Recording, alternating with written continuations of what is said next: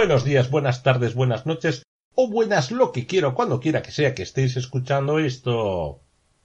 Esto es un episodio más de las efemérides canallas, en concreto el del día 23 de enero de 2018, en el que vamos a celebrar el 219 aniversario de la fundación de un Estado República, la República Partenopea. Me diréis la mitad de vosotros, ¿y dónde está eso? ¿Y qué era eso? ¿Y dónde era?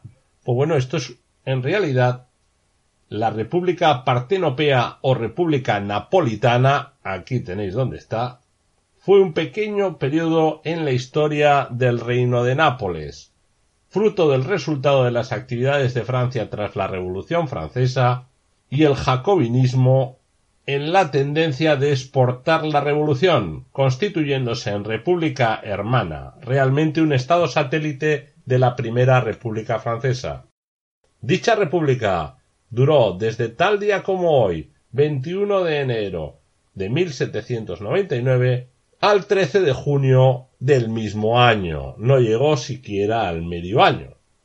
Momento en que los señores Borbones se volvieron a hacer con la corona del reino de Nápoles, con Fernando IV de nuevo al frente. En el estallido de la Revolución Francesa, el rey Fernando IV de Nápoles y la reina María Carolina no se pusieron a la reforma, pero después de la caída de la monarquía francesa, evidentemente se mostraron contrarios de manera clarísima a la revolución y en 1793 formaron la primera coalición en contra de Francia, instituyendo severas persecuciones contra todo el que fuera remotamente sospechoso de ser partidario de la revolución. En cualquier caso, el republicanismo fue ganando terreno en Nápoles, principalmente entre los aristócratas. En 1796 se firmó la paz con Francia, pero en el 1798 volvieron a entrar en guerra contra Francia. Nelson llegó a Nápoles en septiembre del 98 donde fue recibido con entusiasmo, siendo que el ejército napolitano que constaba de setenta mil hombres marchó por tierra entrando el 29 de octubre en Roma, evacuada previamente por los franceses con el objetivo de restaurar la autoridad papal. No obstante, tras un repetido contraataque francés, sus tropas tuvieron que retirarse y cambiar de rumba. El rey apresuradamente regresó a Nápoles y aunque el pueblo estaba con la dinastía de los Borbones, el cobarde huyó en el barco de Nelson en el Vanguard y puso rumbo a Palermo junto con su corte, siendo que dejaron a cargo de la ciudad a Pignatelli, al príncipe Francisco Pignatelli.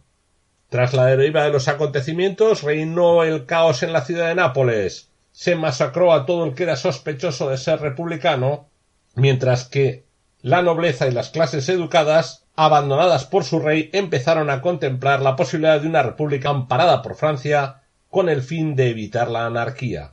Así, el 12 de enero de 1799, Pignatelli firmó la entrega de la ciudad al general francés Jean-Étienne Championnet. Cuando la noticia del tratado con los franceses llegó a conocimiento de las clases bajas, éstas se rebelaron, pero aun así, esa rebelión duró solo ocho días, de tal manera que el día 21 de enero los franceses entraron en la ciudad de Nápoles, ya que los republicanos el día 20 conquistaron el castillo de San Elmo, en la propia ciudad de Nápoles, siendo así que el día 23 de enero de 1799 se proclama la República Partenopea. Su nombre Partenopea se refiere al topónimo antiguo de la primera colonia griega asentada sobre el solar de Nápoles.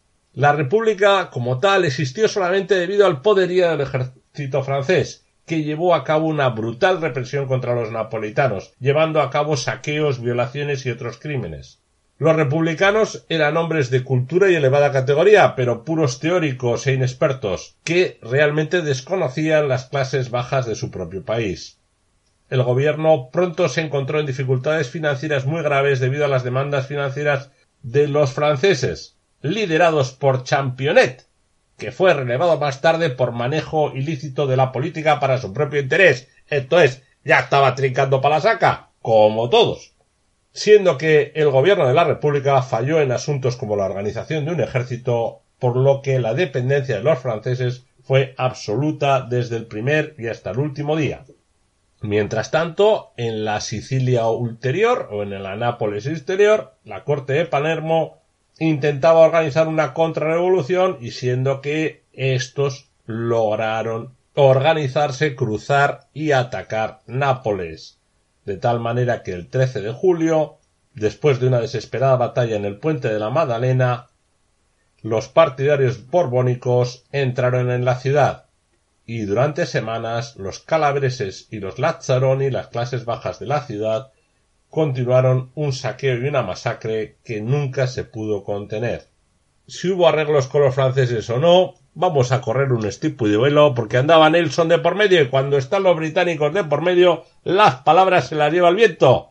Y se pacté que no iba a haber agresión ni prisioneros franceses, imaginaros que fueron masacrados. Bueno, pero es lo que pasa cuando hay ingleses de por medio, ya sabéis. Y si no, mirar Gibraltar, no digo nada, y lo digo todo. Venga, un abrazo, canallas. Nos vemos.